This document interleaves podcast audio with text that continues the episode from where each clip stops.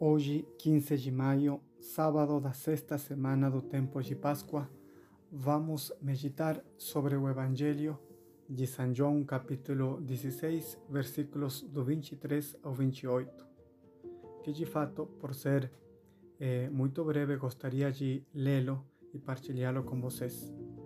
Naquele dia não me perguntareis mais coisa alguma.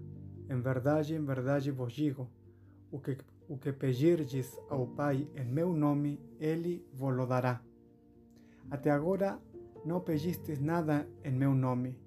Pedi e recebereis, para que a vossa alegria seja perfeita.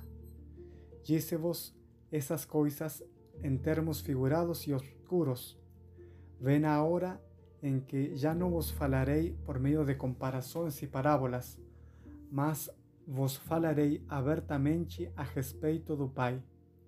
Naquele dia pedireis em meu nome, e já não digo que rogarei ao Pai por vós, pois o mesmo Pai vos ama porque vós me amastes e crestes que saí de Deus. Saí do Pai e vim ao mundo.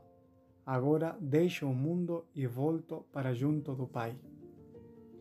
Estas palavras de Nosso Senhor são muito consoladoras e são de uma profundidade inesgotável, já que nelas Nosso Senhor de alguma maneira nos abre seu coração, pois são as palavras de despedida, e nelas podemos achar palavras de grandíssimo consolo, porque nos diz Nosso Senhor, aliás, nos convida a rezar, a pedir, porque a oração é principalmente pedir a Deus.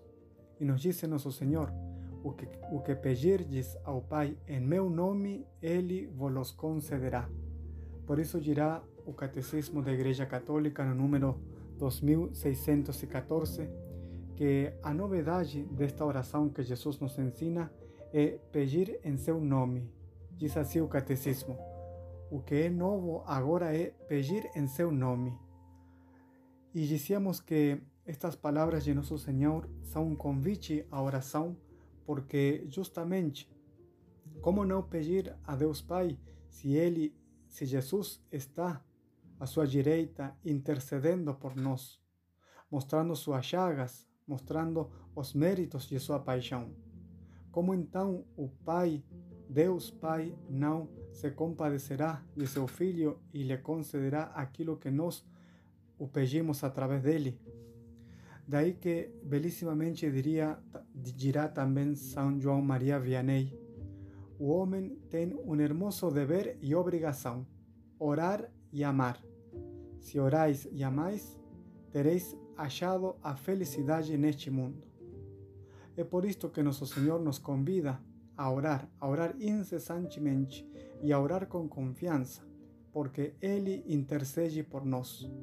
São suas palavras, palavras cheias de verdade de consolo, e que, como sabemos, eh, se é que Ele não nos engana e tampouco pode se enganar.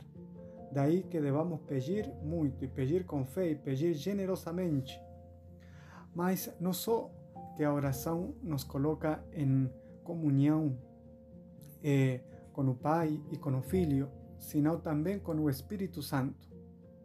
Por isto, também dirá São, eh, João Maria Vianney, nós nos tínhamos feito indignos de orar, mas Deus, por sua bondade, nos tem permitido falar com Ele. Nossa oração é o incenso que mais lhe agrada, porque o Espírito Santo vem em nossa ajuda. Por isto, dirá em outro lugar o Catecismo da Igreja, mais ainda, o que o Pai nos dá quando a nossa oração se une a Jesus, é o outro Paráclito, ou seja, o Espírito Santo, para ficar conosco para sempre, o Espírito de verdade. Esta novidade da oração e das suas condições aparece ao longo justamente destes capítulos, ou deste grande discurso de despedida que são o capítulo 14, 15, 16 e 17. No Espírito Santo, a oração, a oração cristã é comunhão e amor como Pai, não somente por Cristo, mas também nele, no Espírito Santo, afirma o catecismo da igreja.